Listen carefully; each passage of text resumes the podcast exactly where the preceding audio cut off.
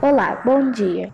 Vamos conversar um pouco sobre as nossas últimas aulas de educação financeira. Bom, Ju, o que você entende de inflação? Olha, para mim a inflação é a variação no valor das coisas, ou seja, o que eu compro com 100 reais hoje, no final do ano eu não vou conseguir comprar as mesmas coisas. A principal causa é quando o nosso dinheiro não está em circulação, está faltando dinheiro físico e o Banco Central cria mais dinheiro. Isso desvaloriza o nosso dinheiro, pois tudo que tem muito é desvalorizado. Agora vou falar um pouquinho sobre as consequências da inflação.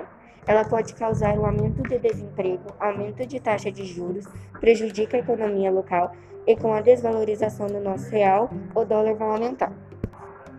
Devemos usar de forma consciente as células, as cédulas e as moedas. Também investir o nosso dinheiro ao invés de deixar guardado em casa.